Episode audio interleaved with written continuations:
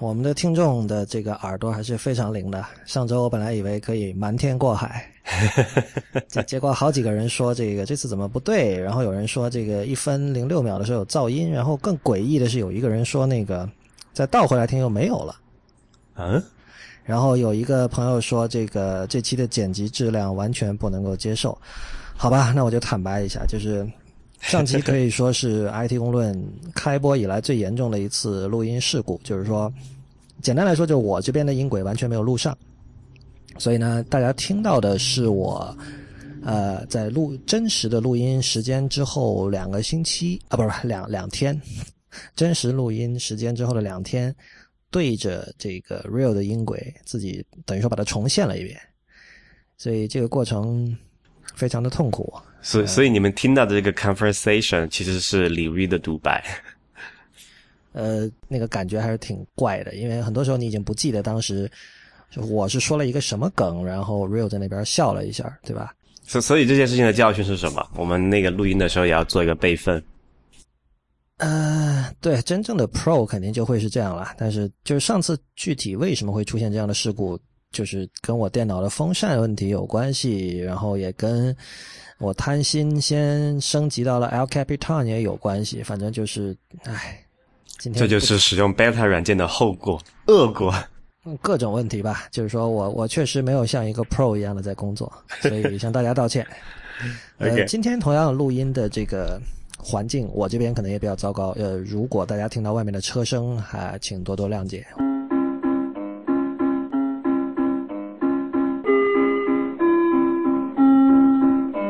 欢迎收听 IPN 博客网络旗下的节目《IT 公论》。今天是二零一五年八月十日，也是 IT 公论的第一百六十五期。IT 公论是一个为成人准备的科技播客，不反制、不接地气和失货多是我们的三大特点。我们的网址是 IT 公论点 com，请大家使用泛用型播客客户端订阅收听，因为这是第一时间听到 IT 公论的唯一方法。关于客户端的推荐，请访问 IPN 点 LI 斜杠 FAQ。如果你喜欢 IT 公论，请考虑成为我们的会员，支持我和 Real 把 IT 公论做成无所畏惧而又有所敬畏的科技媒体。由听众和读者支持的科技媒体，可以在面对巨型科技企业时无所畏惧，同时也要对听众和读者保持敬畏之心。IT 公论除了有每周一期的音频播客节目，还有每周两次以电子邮件发送的会员专享通讯，其中一封是介绍前沿科技文化生活的不鸟万书评。如果您对我们的会员计划感兴趣，请访问 IT 公论点 com 斜杠 member IT 公。论点 com 斜杠 m e m b e r，如果您暂时不打算入会呢，也可以考虑通过小费的方式来支持我们。我们的支付宝和 PayPal 的账号都是 hi at it 公论点 com，h i at it 公论点 c o m。好吧，我们在做这个今天的听众反馈之前，有几个事情要宣布。呃，IPM 本周会有三个新产品要发布。We have three things to announce today. 对对对，我们有三个东西。事实上，准确的说，可以说是两个东西加一个 one more thing 吧。OK，呃，可能有朋友之前已经看到我在那个用这个 IPN 播客这个微博和 IPN Podcast 这个推 Twitter 账号发了一个 teaser 的截图，就是大家看到两个新的图标，呃，一个图标中间是一个选字。就是选择的选，嗯，还有一个图标中间是一个博字，就是博士的博。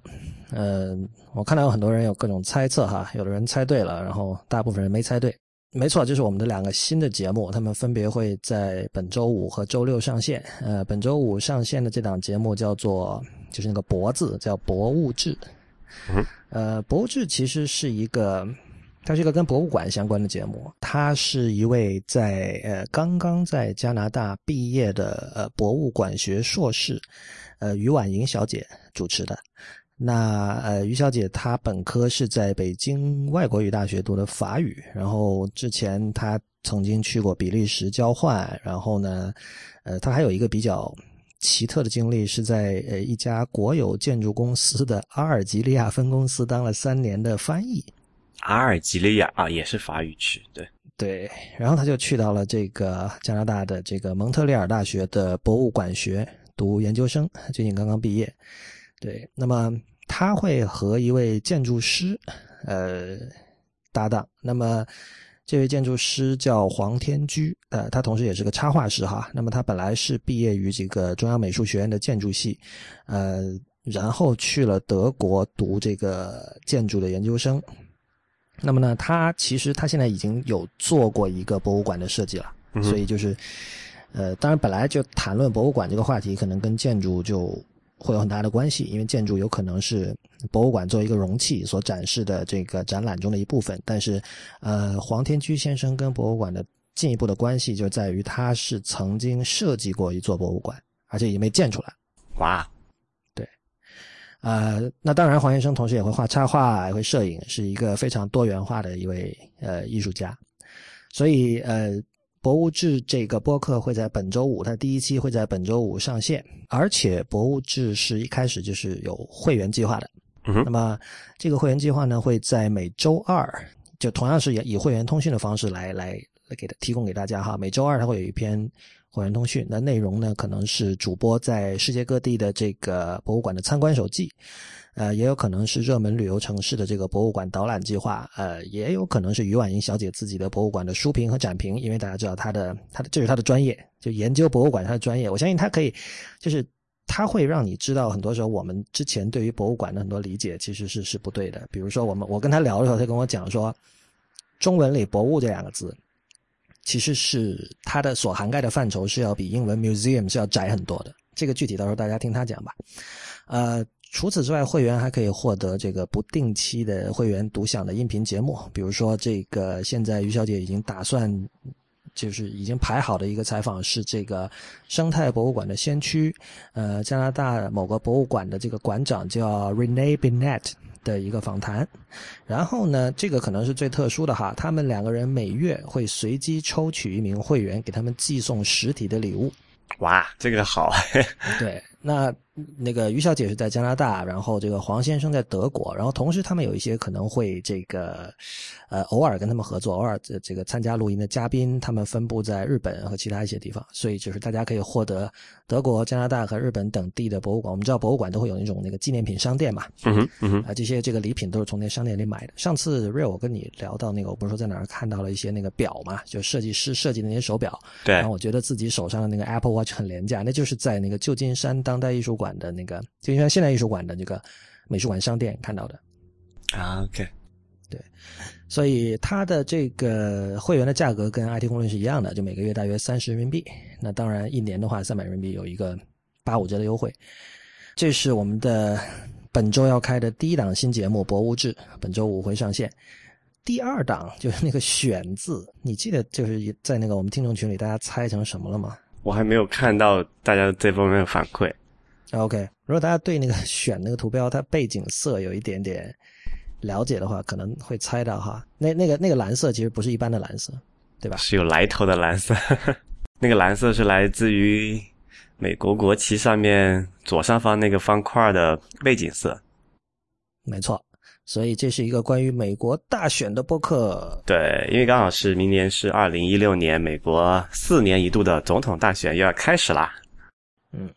那这个播客呢，是由著名的 Telich 来主持的。那 Telich 大家，Telich 是一个非常高产而且这个多面的一个内容生产者。就是他本身他是这个电影杂志《红魔》的专栏作家，然后他也写过很多很多关于这个美国的社会文化、呃电影音乐方面的文章。然后当然他之前也。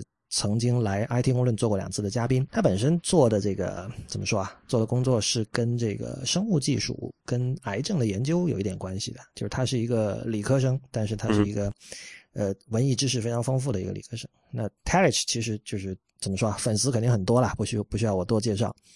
那么，对他会和在美国 political science 这个领域的几位博士生一起来这个为大家呈现。呃，美国大选的方方面面，就是他们的，他们一直有一个信念，就是说，去研究大选是了解美国这个国家、了解美国的社会和文化最好的一个切入点。对，这个节目的名字叫“选美”，选和美之间是有一个点的，就是选美。那它有个英文名字叫 “I am election”。呃，这个节目会在本周六上线，啊，所以呃，博物志和选美是 IPN 播客网络本周将会推出的两个新节目，分别在本周五和周六上线。呃，大家可以去关注我们的这个 IPN 播客网络本身的微博和 Twitter。呃，微博是叫 IPN 播客，呃，Twitter 是叫 IPN Podcast，就可以得到这个。最新的消息，当然你只要去这个 IPN 点 LI 我们的网站去看的话，就可以看到这两个节目上线的消息了。呃，然后所谓的 One More Thing 呢，其实直接说吧，就是呃，我们也同样本周会给无次元开通会员计划。啊，那这个基本上大家听到这期的时候，就基本是可以开通了。可以的，无次元呢，就是。我以前一直说它是一个无主题、无固定播出时间、无固定时长、无固定主持、无固定嘉宾、无限制、无禁忌的一个一个播一个媒体。这句话，如果你用另外一个方式来来解来表述的话，就是说无次元的主题其实就是艺术。所以怎么说呢？支持艺术，人人有责啊。因为就如果有什么东西可以真的说堂而皇之的去不考虑商业模式，那就是艺术了。我知道很多人对于这句话可能不太赞同，但是在这里我不准备就继续的探讨这个问题啊。或许某期这个无次元的会员通讯我可以讲一讲。简单来说，无次元的会员呃也是每周可以获得一篇会员通讯。那这篇通讯是由我写的啊，大部分的通讯呢是会和音乐有关。我知道之前有很多听众问我说为什么不做音乐的节目？那当然这个跟版版权问题是有很大的关系的。直接在节目里播音乐可能是不现实的。我我觉得今天和比如说十年前上网有个很大的区别，就是那个时候我们如果讲音乐的话，网上有很多关于音乐的文字，但是如果你要听到这些音乐，往往你还得去打口市场去淘，或者你得去网上邮购，对吧？获取就是说你获取音乐，真的要听到它，其实还是要花一番精力甚至金钱的。今天的情况是反过来了，今天听音乐几乎是不费吹灰之力的，对吧？各种呃，虾米、QQ 音乐、Spotify、Apple Music，基本上你想听什么音乐，或者你想，比如说有首歌要推荐给别人，你我觉得现在大家的习惯就是，我只要告诉你歌名就可以了，我甚至不用告诉你说，我我甚至不用说我上传到哪里发给你，或者我告诉你应该去哪儿找，因为大部分人都有自己固定的听音乐的渠道，要么 YouTube，要么 Spotify，要么虾米，要么 QQ 音乐，对吧？但是呢，关于音乐的论述，关于音乐的文字，其实是越来越不足够了。就是说，比如说那个我们之前提到过很多次的，像这个 Apple Music 的这个 Playlist，我一直说他的歌单选的很好，是吧？呃，他号称人肉选的，然后有很多东西是就是非常非常精彩的。比如说，他是某一个爵士乐手作为一个配角，就作为一个 side man，他出现在了哪些唱片里，然后他把这些唱片。做成一个歌单选给你，这这一定是就是对这些音乐听得非常熟的人才能够选出来的歌单。但是有一个问题，就是他关于这些歌的这个文字说明是非常欠缺的，他只有开头的大概不到一百个英文单词的这样的说明。对这种说明，对于那个如果你是比如说印在这个 CD 背面的这种呃宣传文字的话，没有问题。但是如果你你想一下，比如说你 real 哪天你说我想了解某一个爵士乐手，你之前不了解他是吧？对。你光看那段文字，你什么都不知道的。这太少了嘛。对，而且比如说他说这个这个，比如说有一个 playlist 叫 Fire Music，那么都是七十年代的那种就是很火爆的爵士乐，然后下面有可能呃，他有十个音乐家的名字，你只听说过两个，那另外八个是怎么回事很多时候你光去听它真的是不足够的。嗯哼。所以我觉得现在情况是反过来，现在是音乐太多，但是关于音乐的文字，尤其是，呃，比较认真写出来的关于音乐的文字非常的少。所以呢，我我我希望能够补足这个空缺吧。就是说，那个我们之前节目里也讲过，不过后来好像这段没有播出哈。就是说我我其实想写一个就是推荐这个 Apple Music Playlist 的一个东西。比如每周你推荐一个 playlist，然后告诉大家这个 playlist 有趣在哪里，对吧？为什么要去听它？啊，这个会是无次元通讯的内容之一啊。所以呢，就是如上所述，大部分的无次元的通讯会跟音乐有关，那么还有一些通讯会跟音乐以外的艺术有关，呃，还有一些会和艺术以外的艺术有关。呃，具体什么意思，大家就是入会了就知道了。说实话，我现在并没有完全想好该写什么，但是基本上它的主题是跟。是是音乐和艺术这两件事情。OK，那那个无次元会员计划的这个收费同样也是跟这个 IT 公论是一样的。那么，呃，大家现在就可以去这个 WCY 点 WTF 斜杠 member，就是 WCY 就是无次元的首字母，点那个 WTF What the fuck 的首字母，然后斜杠 M E M B E R 就可以看的就可以入会了。嗯，啊，好吧，今天的广告比较多哈，但是也算是我们是第一次有同时有三个新产品上线。呃，现在就直接进入今天的听众反馈环节吧。嗯，首先是揪一个小错，就是上期 Real 提到说那个 BAT 百度、阿里和腾讯三家只有腾讯有邮箱，然后有几位听众提出了，就是阿里也是有有有邮箱的，那么它的名字叫阿里云邮，呃，就是 mail 点。阿里云点 com，然后有一位听众说，这个阿里在邮件上的投入已持续五年左右，呃，然后他说万网的商用用户应该都已经迁移到这个阿里云游了，他的目标受众和腾讯存在非常大的差异，主要是针对这个商业用户，就是企业用户。对，这里还有一个事儿，其实我忘了哈，就是你知道以前雅虎中国也是有邮箱服务的嘛？后来雅虎中国邮箱服务停了，应该是在去年还是前年的时候吧。然后他们也是整体迁到了那个阿里的邮邮件上面去。对，我把这个事儿忘了。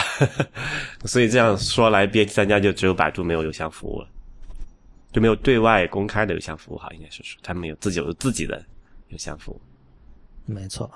嗯，那下面我们就开始今天的这个正式的节目。嗯，首先我们。知道有一件事是那个 Google Plus 已经死掉了，这个事情其实是我们上周录音没有讲的一件事情。因为说老实话，Real 跟我我们都不用 Google Plus，然后我们也我们也不知道，我们觉得我们听众里用 Google Plus 的人应该很可能是零，我猜。应该还是有说这个用的，这说这这个这这个说的有点大哈，因为我知道那个 Linus Linus Torvalds 是在用，就是技术圈有很多大牛，不知道为什么他很习惯在这个。在 Google Plus 上发东西，对，大家还是比较喜欢 Google 那种风格。你是为什么不用它？我不知道，反正就是 Google 的所有的社交产品都给我一种很奇怪的感觉。就最开始的一段时间，我是觉得它那个东西还挺新鲜，但是就感觉很乱嘛，你不知道拿它来做什么。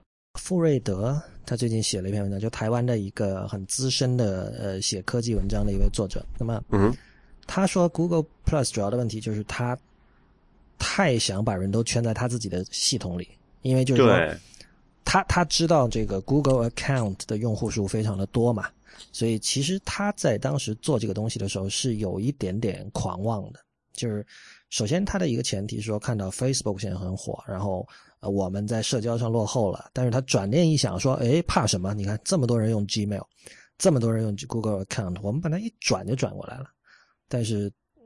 事与愿违，就是，然后富瑞德的意思是说，就是你没有办法在很多第三方的这种呃内容软件里，把那些内容分享到 Google Plus 的，就你可以分享到 Facebook，你可以分享到 Twitter，可以分享到很多其他的这种地方，但是 Google Plus 就是不行。所以换言之，你如果要去 Google Plus 上玩，你就必须自己主动手动去 Google Google Plus 再发一份。就这个这这一点会让人。非常的不爽。不过有一件事情啊，就是我我觉得我们找一天应该找请一个在巴西的听众也好，或者是这个就是反正会说中文的人来来录一期音，因为巴西很多情况真的很不一样。你知道上次我听那个某一个游戏博客好像说世嘉的什么游戏机，直到今天在巴西销路还很好，就是跟他们这个世嘉跟巴西当地的一个什么代理商的一个合约的这个规定有关还是什么？然后你知道？Google 其实以前有个叫 Orchard 的一个社交产品，记得吗？对对，那个好像也就只有在就南美吧比较火。对，那个在巴西非常火，而且直到今天都很火。嗯，非常奇怪的一个存在。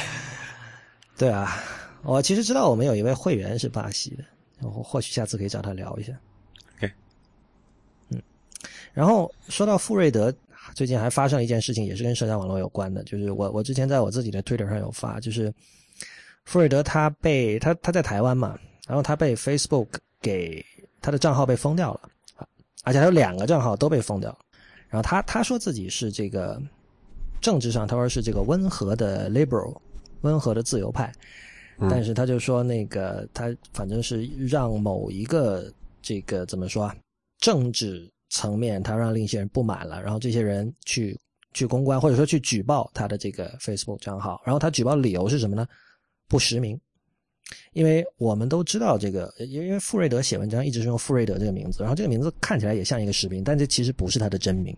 嗯，然后他这个人藏得很深，就是没有人知道他真名是谁。我我是我认识傅傅先生的，我们还见过面的，但是就是我们其实之间都会有这种默契，就不会去问这种事情嘛。但是你知道，Facebook 不知道从什么时候开始，他就要求实名制嘛，然后这一点就是。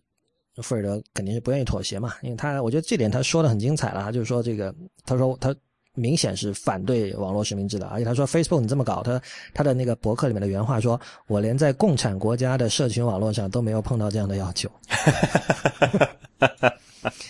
就他说他说他在大陆用花名活动完全是可以的，也没有人强迫他公布他的真实的身份。然后他说，你看台湾这么多人在这个 Facebook 上都是用英文名字的。这些英文名字也并不是他们的 legal name，对吧？他要用这个名字坐飞机肯定是不行的，因为护照上没有这样的名字，是吧？对。那为什么这些人不被举报？然后我这个名字反而就是至少我过去我用了十几二十年了，在网上。对，这是一个好问题。现在目前他的这个最后的选择就是说拜拜，就我不在 Facebook 玩了。嗯。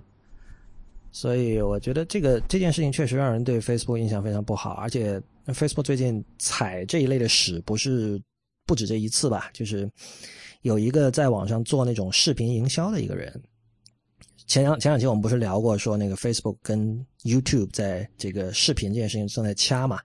然后有有然后有不少人从这个 YouTube 上把视频下载下来，然后其实就是偷过来，然后再重新上传到 Facebook。对，然后。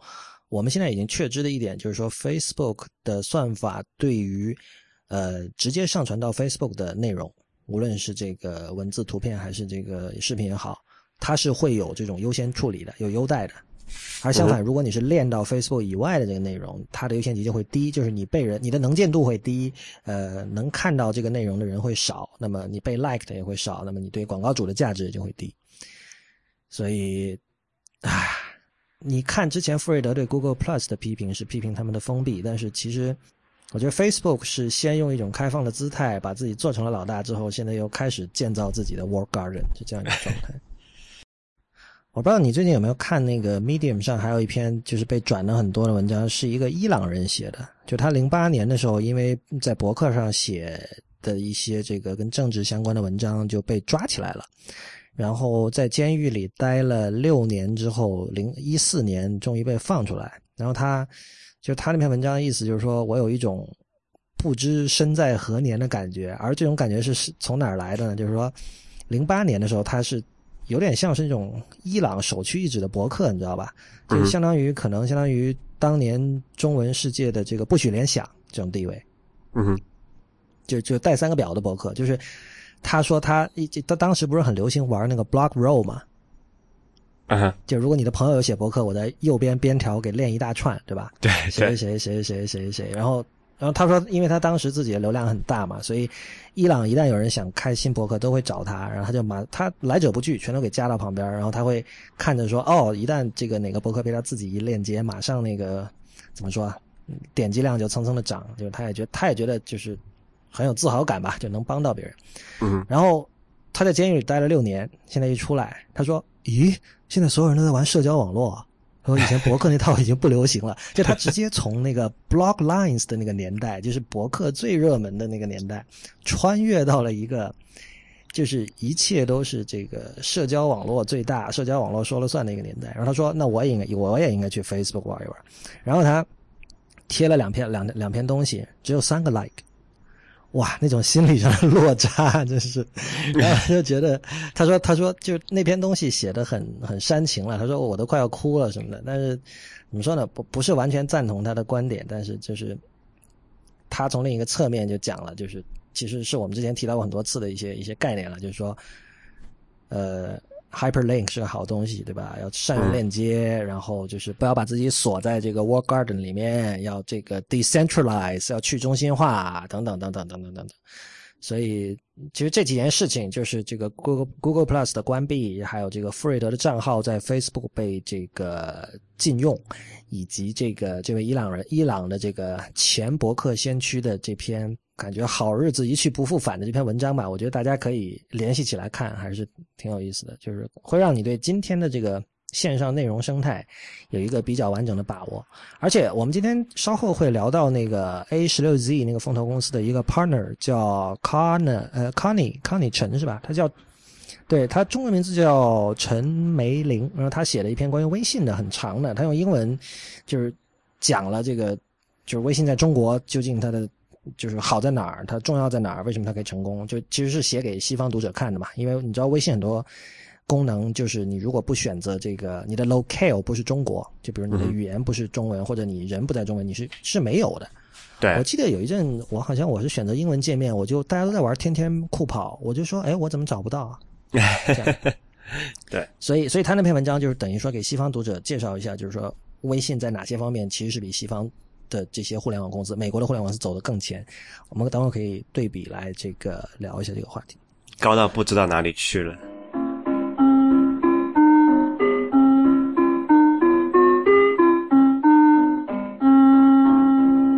您现在收听的是 IPM 播客网络旗下的节目《IT 公论》。呃，那么今天还有几个小新闻，要不先过一下？Real，嗯哼，呃，先是诺基亚，它诺基亚之前有一个叫做 Here 的地图服务嘛，然后他把它卖给了一堆德国的车厂，然后这个联想到之前我们那个啊应该是在前期还是上年期报道过的，，Uber 在美国把那个 Bing 的地图服务买下来了嘛。Uber 也有尝试去收购这家，应该据说是跟百度一起嘛，因为百度有战略投资 Uber，然后百度地图就在中国好像境内好像有服务嘛，在国外是没有的，嗯啊，但是因为一些这样那样的原因，最后 Nokia 还是选择把这个它的那个地图服务卖给这些车厂，然后总价是二十八亿欧元，折合差不多三十亿美元的样子。OK。当然还有一些这种服务了，啊，上那个上次我们讲 Uber 的时候，因为也讲了啊，这个地图服务会在可能十年呃之后的这么一个就是交通工具的竞争里面，会是个非常重要的基础设施。因为你要做这个自动驾驶的车的话，这个是必必必不可少的一个东西，对吧？所以你也可以看到为什么大家对这东西竞争这么激烈。对，所以你你你也觉得自动车、自动驾驶是一个靠谱的东西，是吧？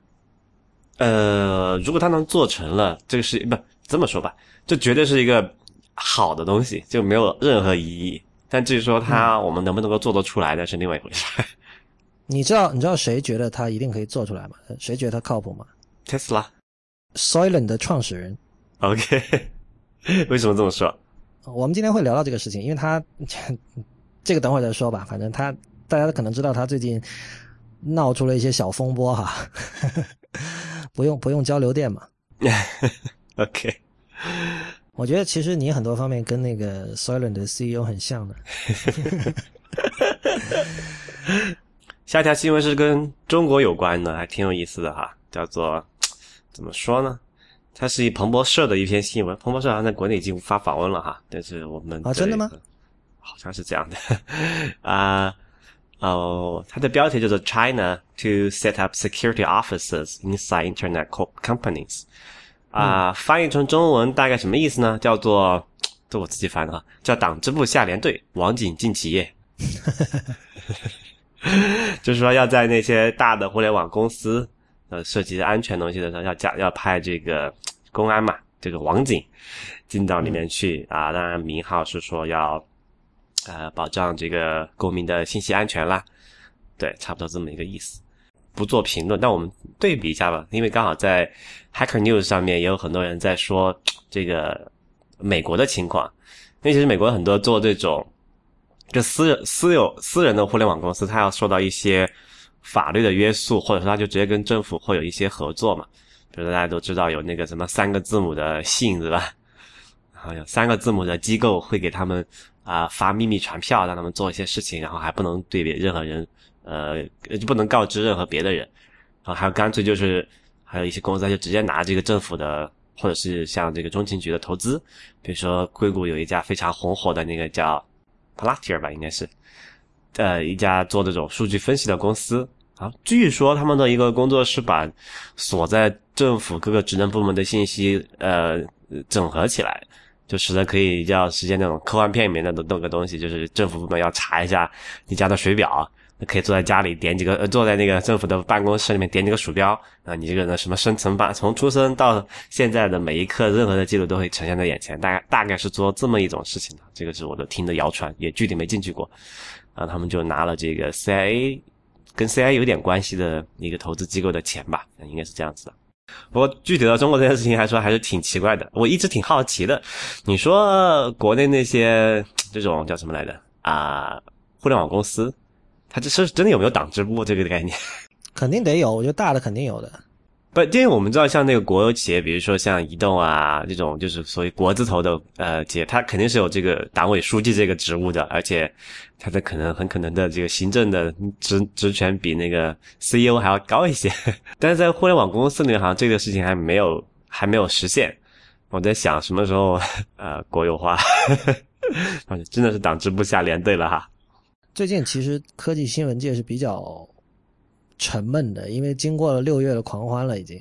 对。五月的这个 Google I/O，然后六月是苹果的 WWDC 和其他一堆事情，然后接下来当然现在很快九月份新的 iPhone 发布会，最近那个风声已经出来了嘛？是 BuzzFeed 说的吧？好像说是很有可能是九月九号，反正就是那个星期中的某一天，但是基本是他们确定是九月九号。啊。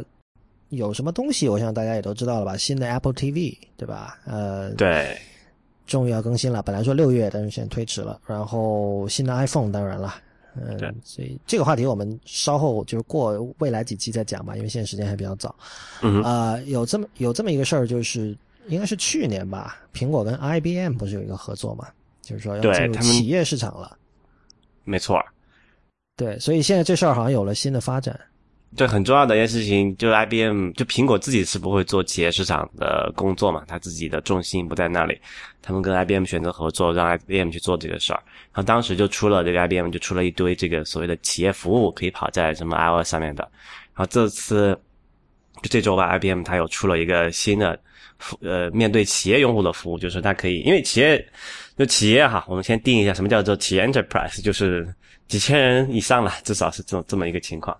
的大公司，然后它会有很多电脑啊，然后如果我们家用电脑就自己管自己的，对吧？那对企业来说就是不不太靠谱的一个做法，因为有企业很多特殊的设置啊，比如防火墙啊、账号系统啊、密码啊、登录啊那些东西，它需要有一个集中化的方式来管理。然后 IBM 就做了这么一个服务，让可以企业比较方便的去大规模的部署这个就是 Mac 电脑。啊，但这个新闻本身可能跟我们的听众没有什么太大的关系，我只是比较好奇，从这个新闻里面相关的挖掘出来一些数据，跟大家分享一下，挺有意思的。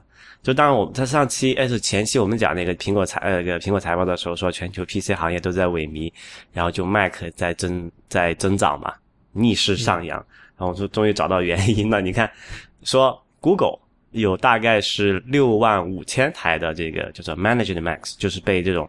集中管理的 Mac 电脑，然后 Facebook 有十一万六千台这种 Managed Macs 啊，应该这个应该还是不算上那些发给员工的笔记本就带回家用的那些哈。等等，你这个说的是 Google 和 Facebook 这两家公司他们在公司内部使用的？对，没错，就是你看一下，就是因为有现在就上次说嘛，就有越有这个，你现在你去基本上北美开一个任何技术会也好，或者是开一个这个。啊，就大学里面的一个大大课堂，你看一下，放眼望去，可能超过百分之七八十的都是这个 Mac 电脑嘛。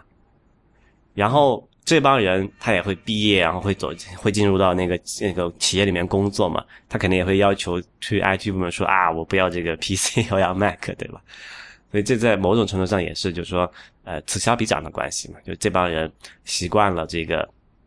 啊，苹果的这个设备之后，他在工作里面也会要求苹果的设备。那同样的话，他们买了这个 Mac 之后，Mac 销量上去了，PC 销量也就跟着下来了，对吧？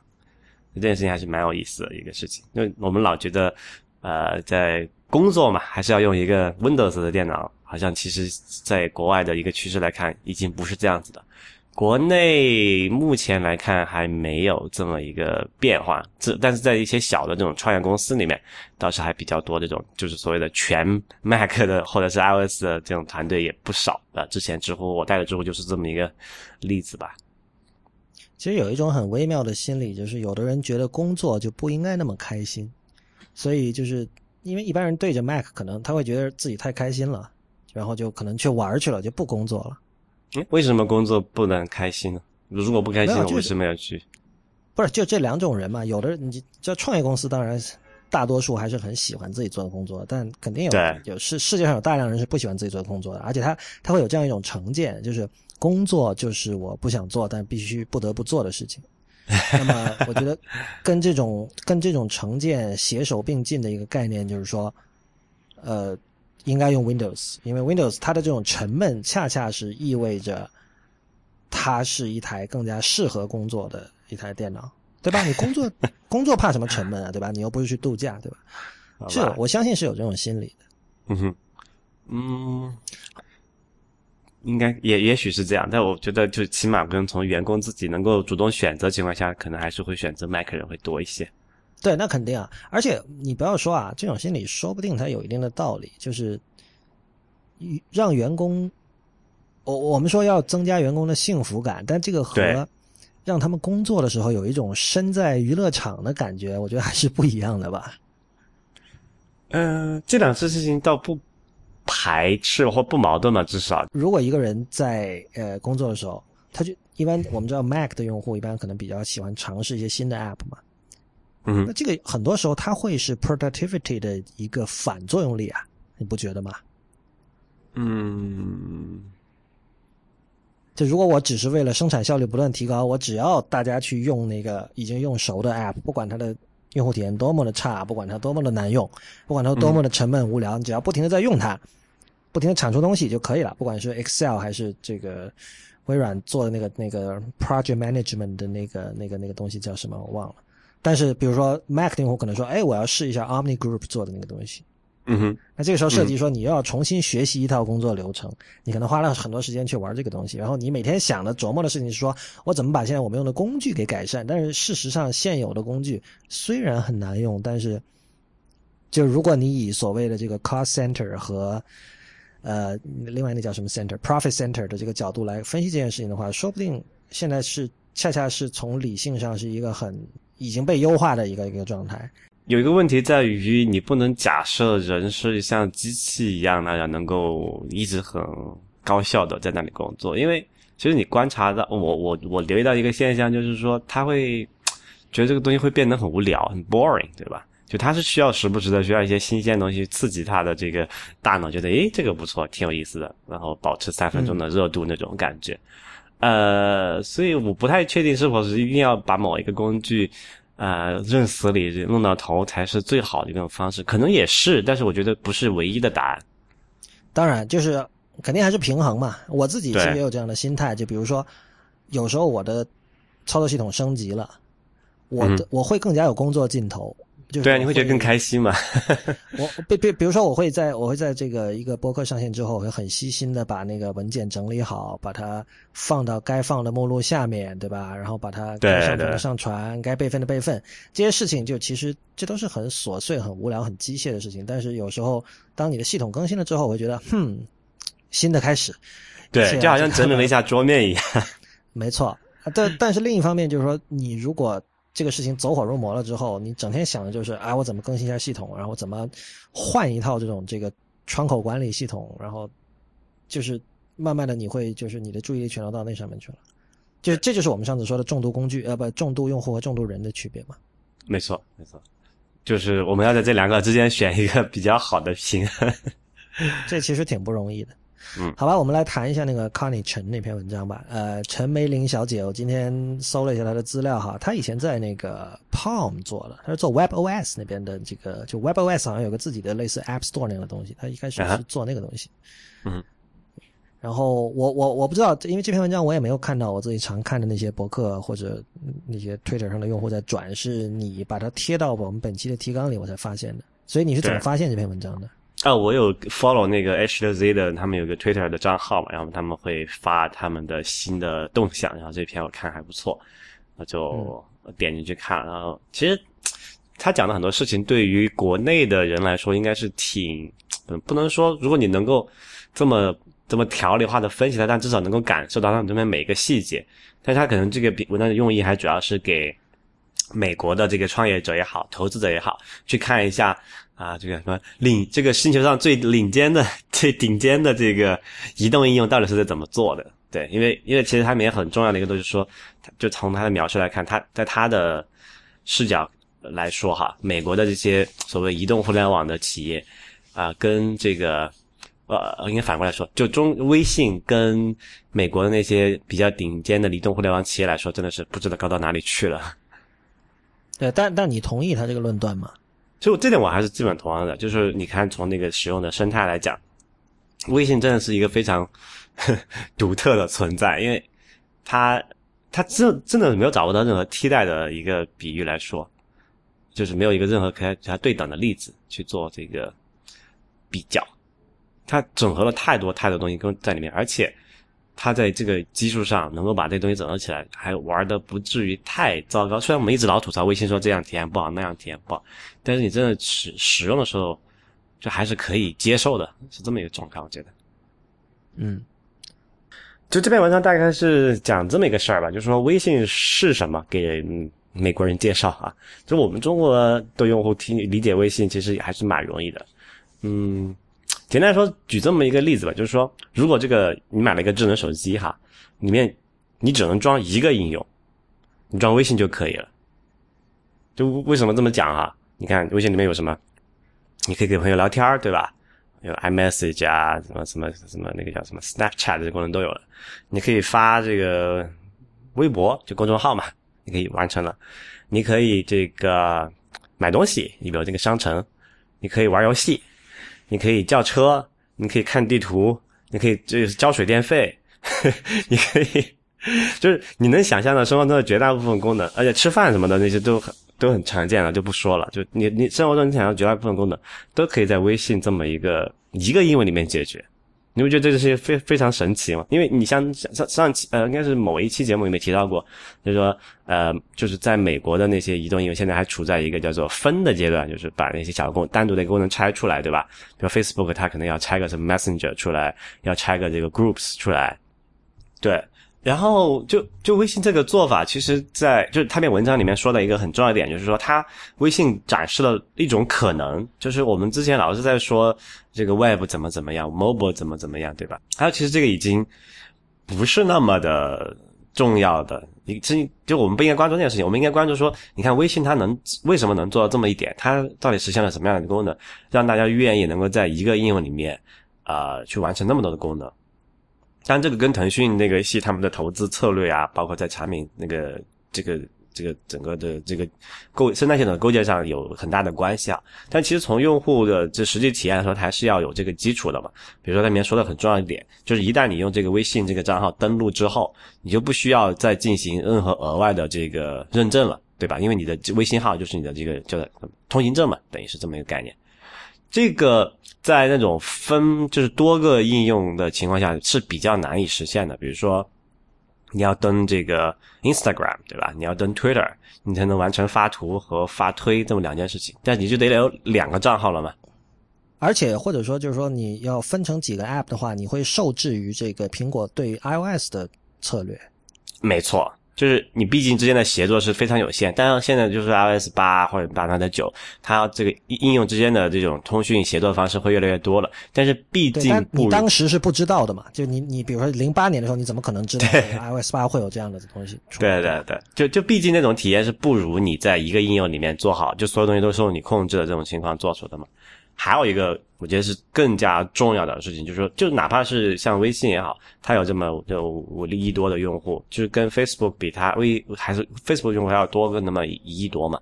但是，呃，微信里面它有个很重要，就是每个用户的 UP 值啊，就是每个用户能够就微腾讯能够从每个用户上获取的收入是非常高的，大概说是给文章里面给的数据是七美金左右吧，这个是个非常惊人的数字。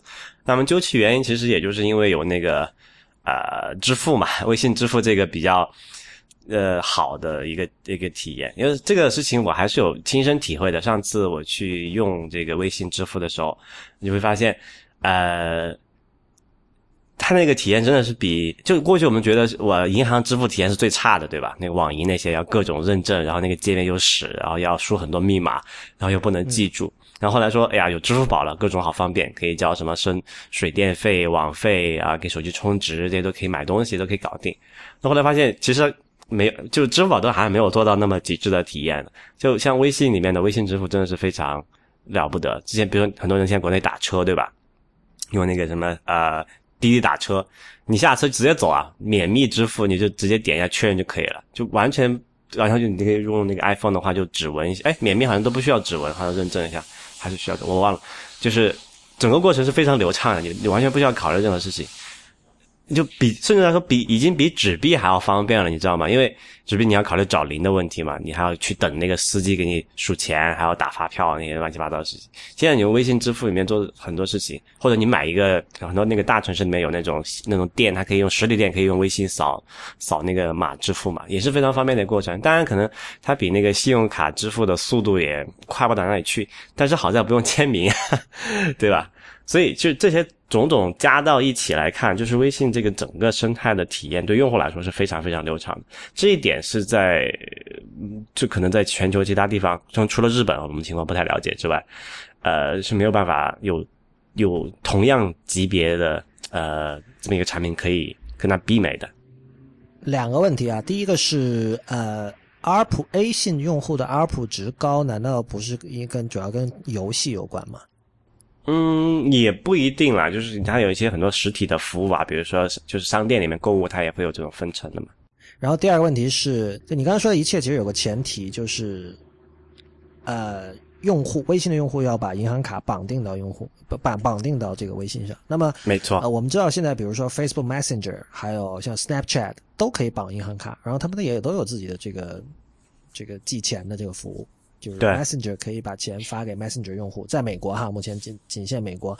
Snapchat 也有所谓叫这个 Snap Cash 这样的这种这个汇款的服务，但是呢，我发现美国这边其实很多人是不太愿意去绑这个借记卡，不知道因为什么原因。然后，所以你认不认同那个说法？就是前年吧，前年还是大前年的时候，因为某一次春节的这个抢红包事件，一下子绑了，让一一大堆的这个微信的用户绑了银行卡。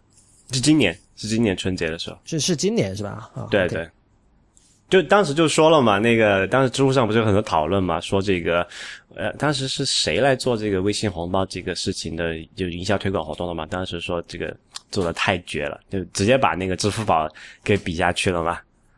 所以，所以你是同意这一观点？就确实是因为这次的推广，才能够造成有无数微信用户自愿的把那个借记卡和微信绑定。这样一个事实，必然是这样子的，因为其实从这个角从这个角度来讲，它有一个问题是说，呃，微信它已经在后面后台，比如说微信支付啊，就他们财付通那套，它已经打通了后台的东西，但是用户这一块还是需要用户主动去授权，他们银行呃银行才可以从那个微信里面呃微信才可以直接从银行卡里面扣费嘛。但是你需要有一个这么一个激烈手段去做，那微微信就简单粗暴啊，我就直接发钱，对吧？你不绑定，我就不把那个钱转到你的这个。这个叫什么来着？呃，信那个个人银行账户里面去，那有钱的事情谁不干呢？对吧？而且他很机智的是说，他而且他也不是说完全是自己的钱啊，就是他还是让那个第三方的合作伙伴去每去给，然后在春节这么一个中国传统节日的期间，又有这个传统给红包这个礼仪上面，直接就把这个事情就做 做到了极致嘛。呃，还有像那个什么滴滴打车啊这些服务里面，他也会通过这种。就是等于就是送钱的方式嘛，补贴司机，或者是给那个乘客返现，或者是免费者给乘客坐，这种情况去去促进大家去绑定那个银行卡，才能使用后续的付费的服务嘛。我我觉得那个康尼那篇文章，就是其中表现出的那种 enthusiasm，其实相当的惊人。你知道之前我们看到比较关注中国这一块的这个美国的这些科技作者有谁啊？Ben Evans 是一个。呃，Ben Thompson 是一个，对，大概就这些人了吧？就其他人其实写的不多的。然后，呃，陈梅林的话，可能因为他本身是中国人，就是华裔，然后就是有有有这样的一个背景吧。然后他可能，我估计他也做了相当多的 research，说不定还就做了很多采访什么的。但是有一点就是，我觉得他似乎在这篇文章的最后啊，他似乎是觉得，因为他提到了 QQ 嘛，就是说 QQ 会有这个 PC 产品上的包袱。而这个微信是彻底的 mobile first，对吧？这个这个就其实这篇文章里说的很多东西，对于中国人来说属于常识了。对。但是他似乎在暗示，呃，腾讯是一开始就打算把微信做成现在这样一个平台的。我觉得这是不对的。呃，因为这微信刚微信刚出来的时候，大概就零八年、零九年的时候吧，是一个山寨版的 Top Box 啊。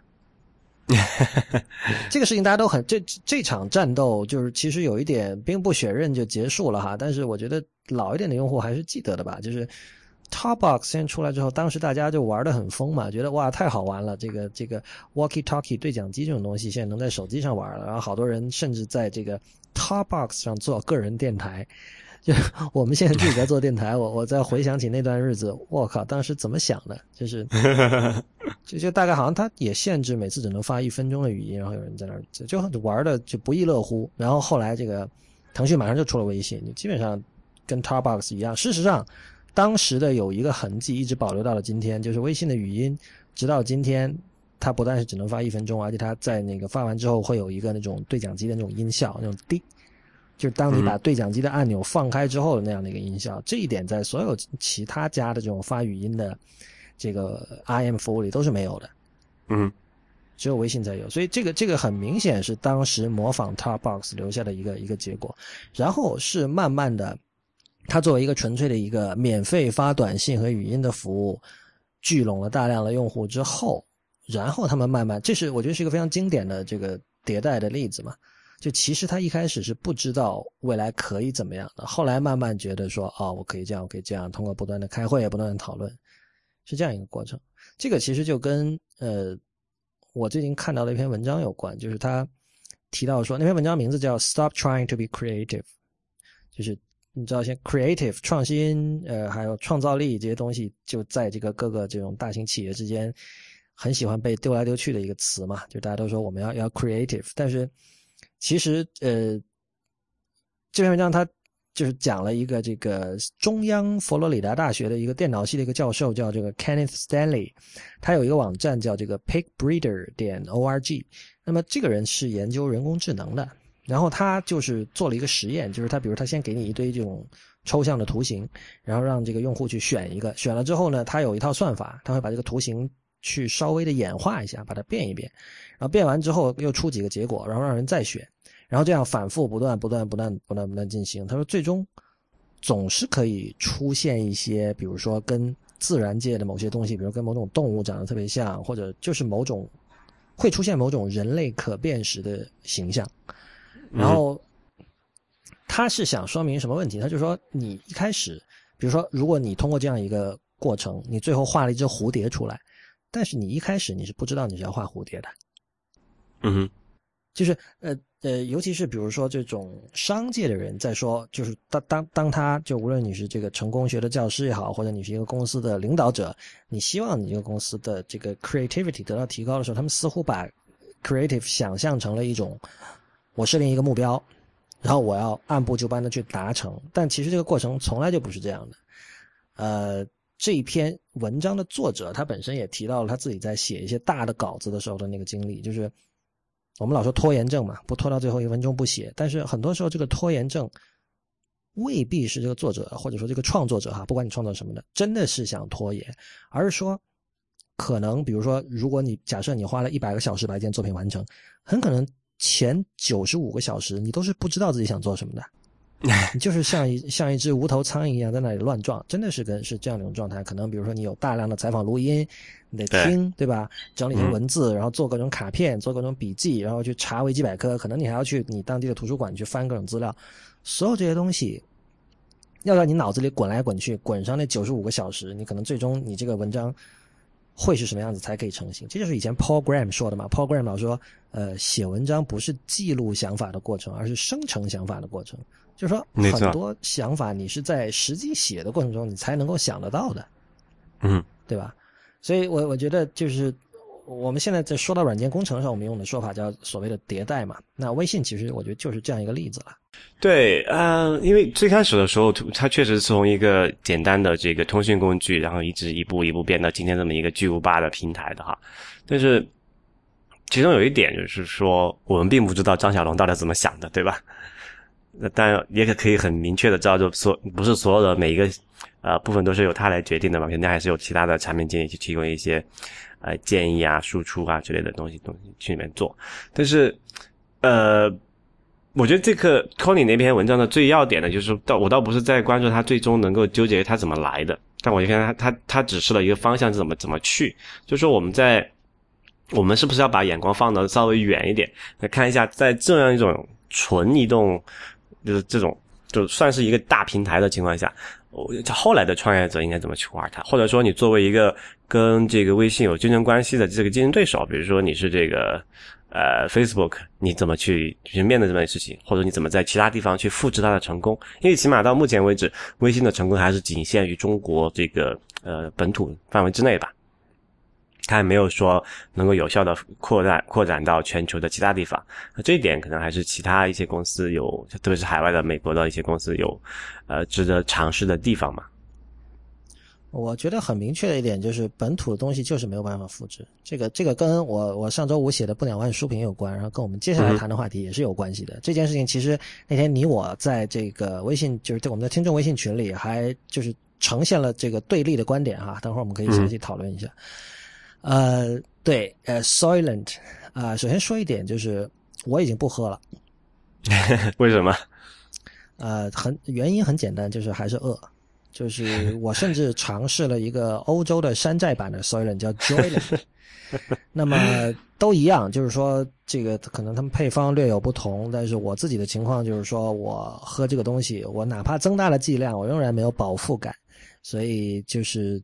虽然它声称可以帮你节省时间，但在我尝试了大概一个月之后，我觉得它仍然浪费了我的时间，因为我不断的在想，我是不是应该吃点什么别的？我会不会再次晕倒，或者我会不会营养不良，什么诸如此类的？所以至少在在我这个个体身上，我没有办法继续进行下去。那么，当然我们知道它最近出了二点零，呃，二点零就变成了一个基本上是可以说是你是在超市和便利店可以买得到的那种饮料了，呃，就瓶装，然后它。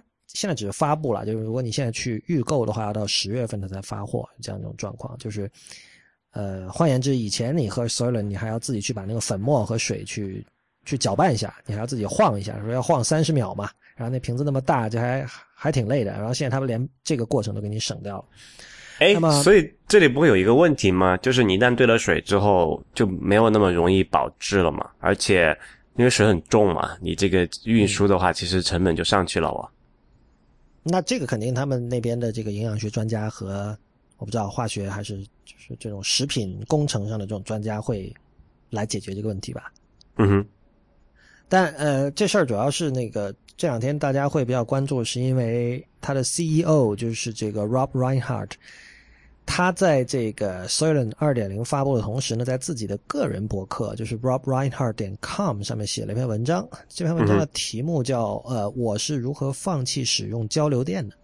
嗯哼。啊，那当然，在这个文章里，他最终这篇文章很长哈，他最终是有讲这个 Soylent 二点零的事情，所以很多人被很多人视这篇文章为一篇营销文，那么就会觉得这个人呃不是很诚实。我倒觉得无所谓啦，就人家首先人家是干这个的嘛，就是他的。他的公司嘛，对吧？但是这个文章本身是有点可笑的，就他他是什么意思呢？就是基本上他说他他其实就是追求一种超级无敌的这种可持续的绿色的生活方式。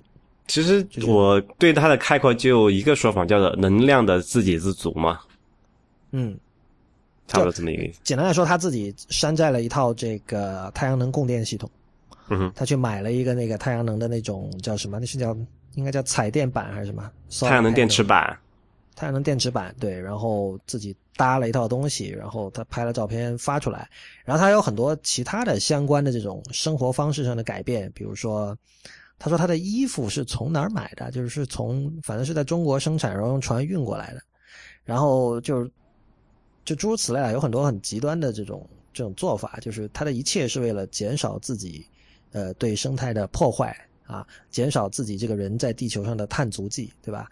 嗯呃，让这个地球可以绿色的、可持续的继续下去。然后就有很多人就写了很多这个文章或者什么，或者写直接写信跟他批评嘛。就比如说，他说你中国血汗工厂，你是不是支持血汗工厂？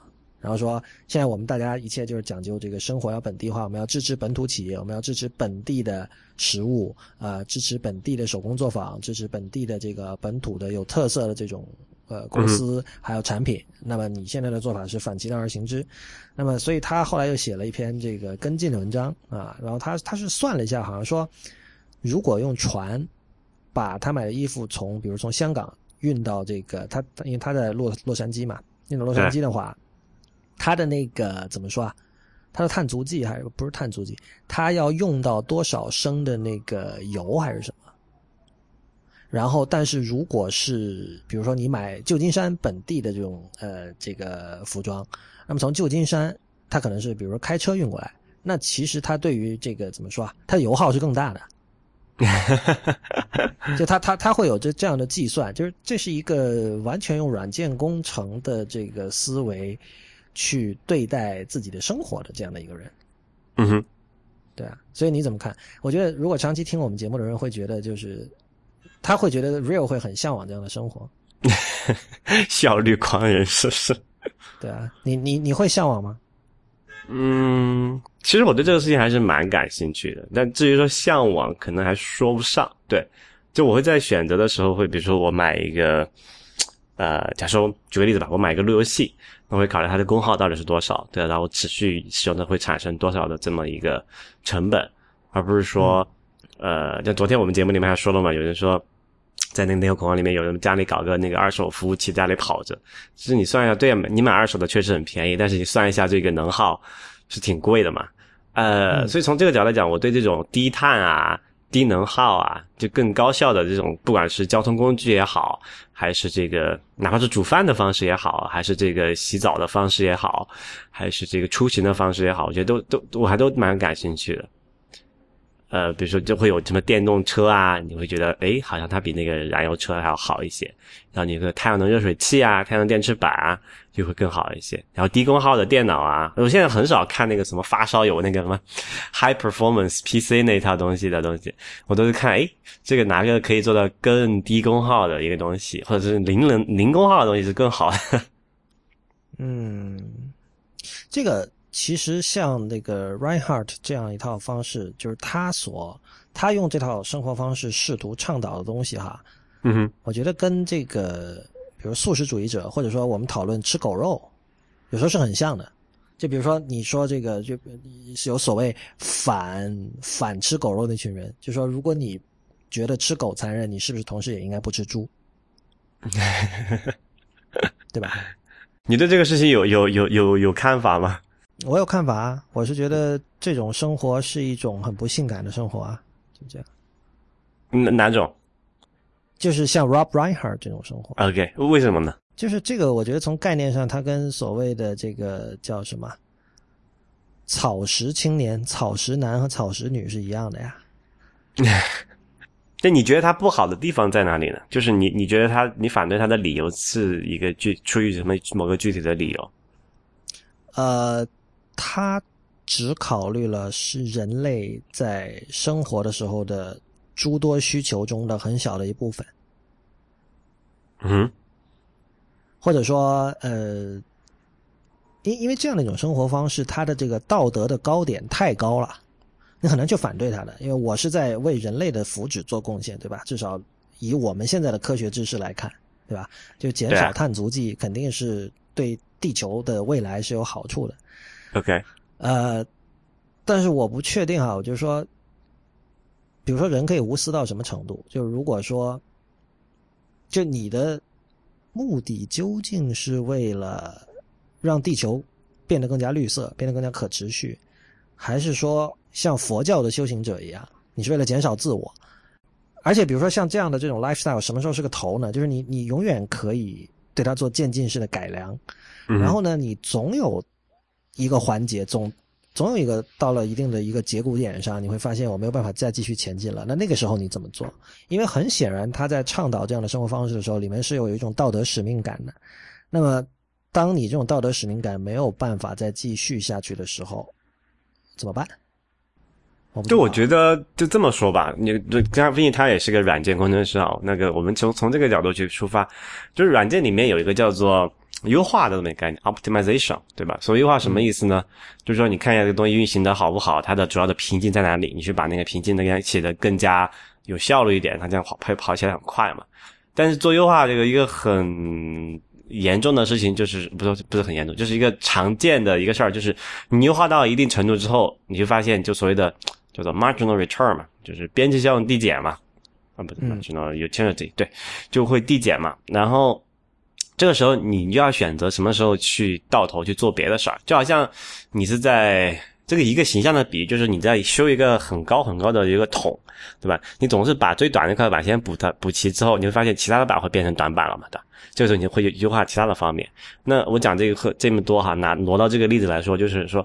生活中有那么多事情是可以优化的，那么你觉得如果我们在比如说在能 能源上这个事情优化的差不多了，那你可以转手做其他一些事情啊，比如社会组织啊、交通方式啊、房屋结构啊，或者那些那些方面的，就就就有很多事情是可以值得做，而我们现在完全没有去顾及的事情。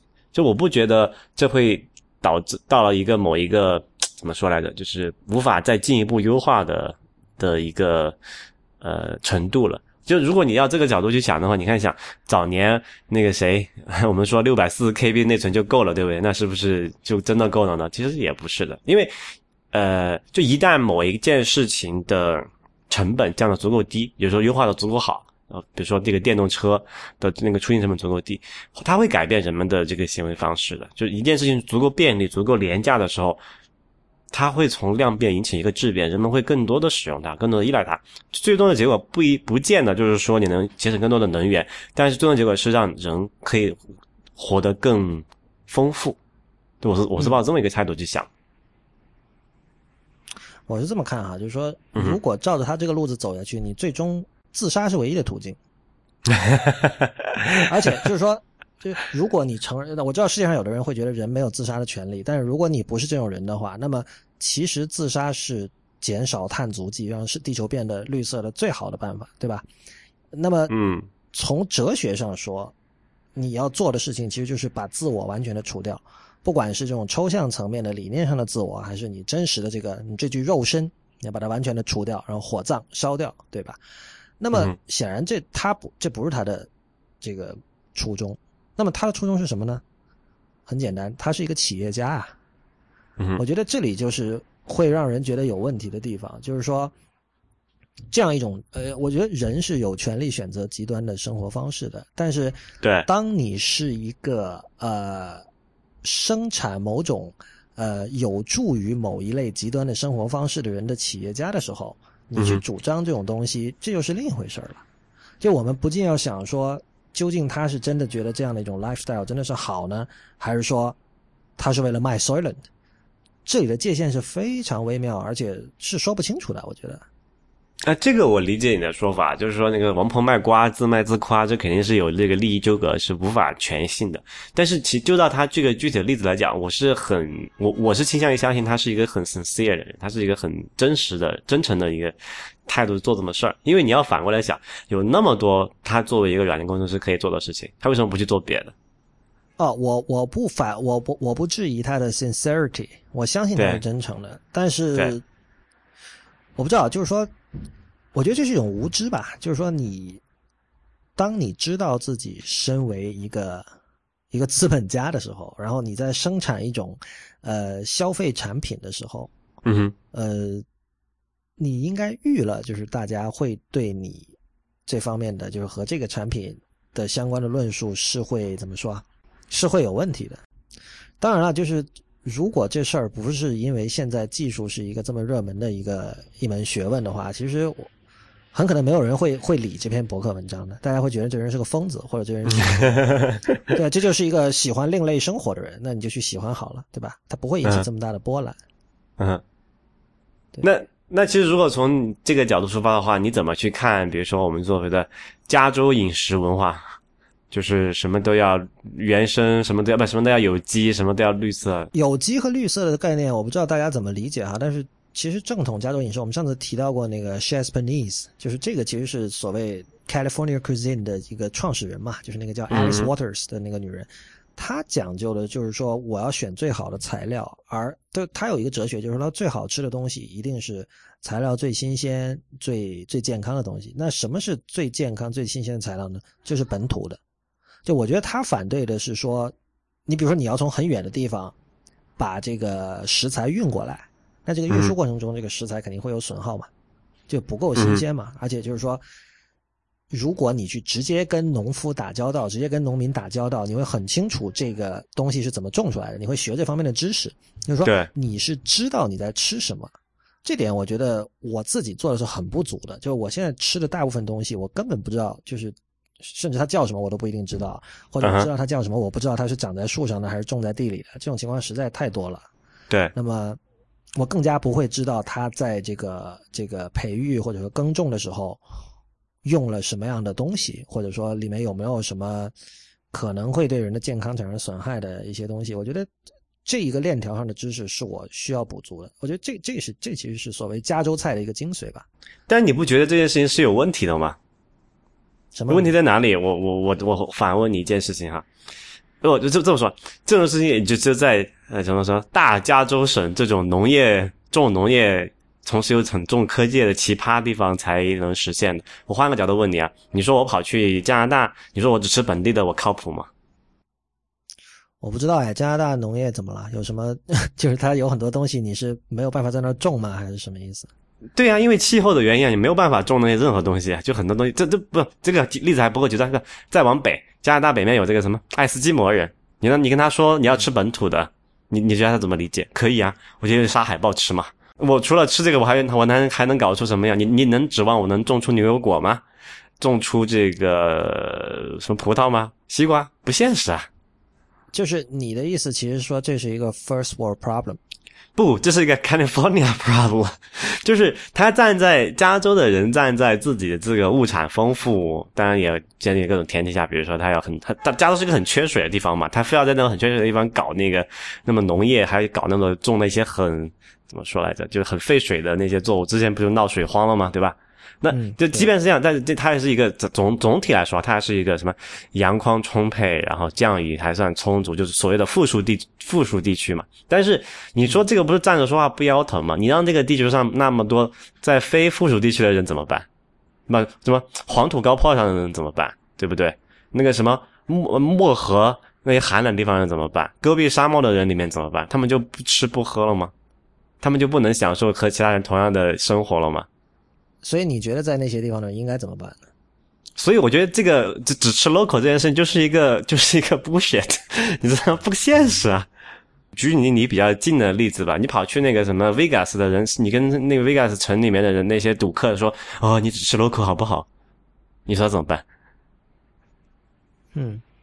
对吧？所以，所以我觉得这个都是他这个是完全不考虑这个地域这个适用性的问题的一种口号，是不可能被推广到里面去。当然，你是说因为啊，因为加州代表了某一种更高档的生活方式啊，更那个什么更有钱、更科技、更嘻哈，然后你说这个文化上其实输在地方线，我们也只吃 local。但你你让其他地区的人，你转眼一看没有 local 东西吃啊，我 local 就我 local 附近就只有土豆怎么办？那我就只吃土豆嘛。哎，但我觉得就是除了那种，比如说你像刚才提到爱斯基摩人这种极端的情况，或者比如说沙漠里的人，嗯哼，呃，是不是大部分地方它的土地就是在这种本土派看来哈是可以去改进的，就是你你其实可以通过自己的双手去让你的土地，你在你可以在上面种很多，虽然就是现在很多东西虽然你本地没有农民在种，但你这是可以去种的，而现在没有人在种，是因为。大家不买，大家从从远方买，是是是这样一种状态吗？不是这样子，你你要换个头来考虑，如果能够在本地种植的话，一定是本地种，就是就条件适宜的情况下，一定是本地的成本会就总体来说，本地成本会高，因为首先它交通运输省掉了，然后中间的一个谋损损掉了，对吧？而且这个就就本地都是肯定是有优势的，为什么不行？它是有确确实实的地缘那个地理的环境导的结果的。比如你是盐碱地，你怎么办？你可以去改造啊，这个成本你能接受吗？你不能够接受，对不对？你这沙漠里面，你可以说无无土栽培，你可以种出来，那你要首先要有水，对吧？那你也想办法解决。然后你这无土栽培，你还出来，哎，出来的植物，那我算我从那个我一从一堆有机溶液里面长出来的植物，我算我干净可能还是不算我干净可能，对吧？然后。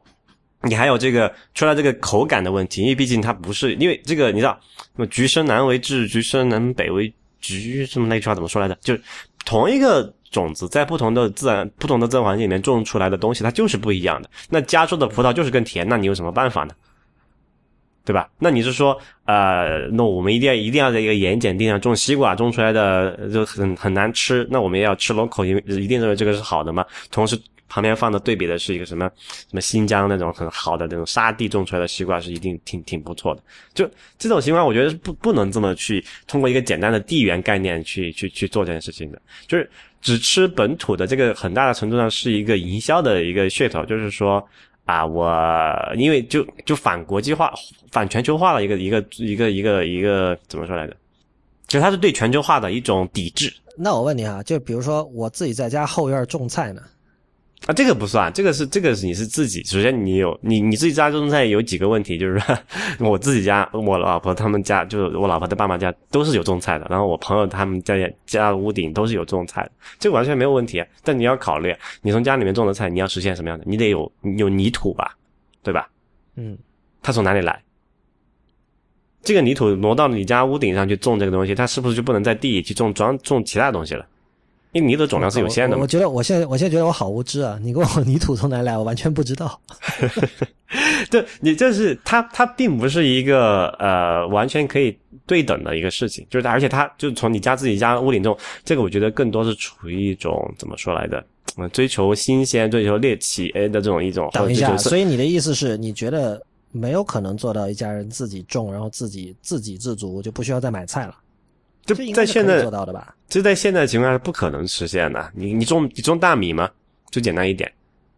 没有，就是呃，就某一部分菜呢，比如说就是某一部分菜是可以的啊，但这只是做一个补充剂嘛。就在现在的这种消费的一个情况下，那你可以说我们消费太多了。那古人就真的是家一亩地就自己自就就自产自销，就吃那么点东西也可以啊。但是你考虑一下过去人的生活的那个富足程度和丰富程度，和现在的丰富程度，你愿意退回到那个时代去吗？你也不愿意，对吧？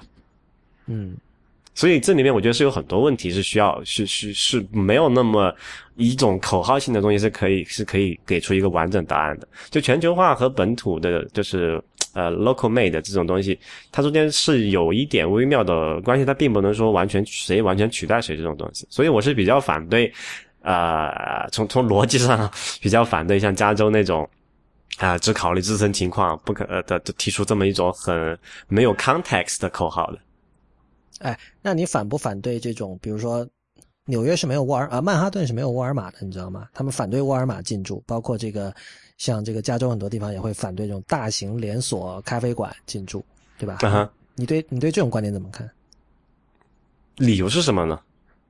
就是保护本土的中小企业啊，保护本土的这种特色的这种这种店啊。嗯。这个其实就好像我们之前聊到的，跟那个说啊，Uber 要来了，出租车行业要保要抵制它，你觉得合理吗？我觉得是一样的问题。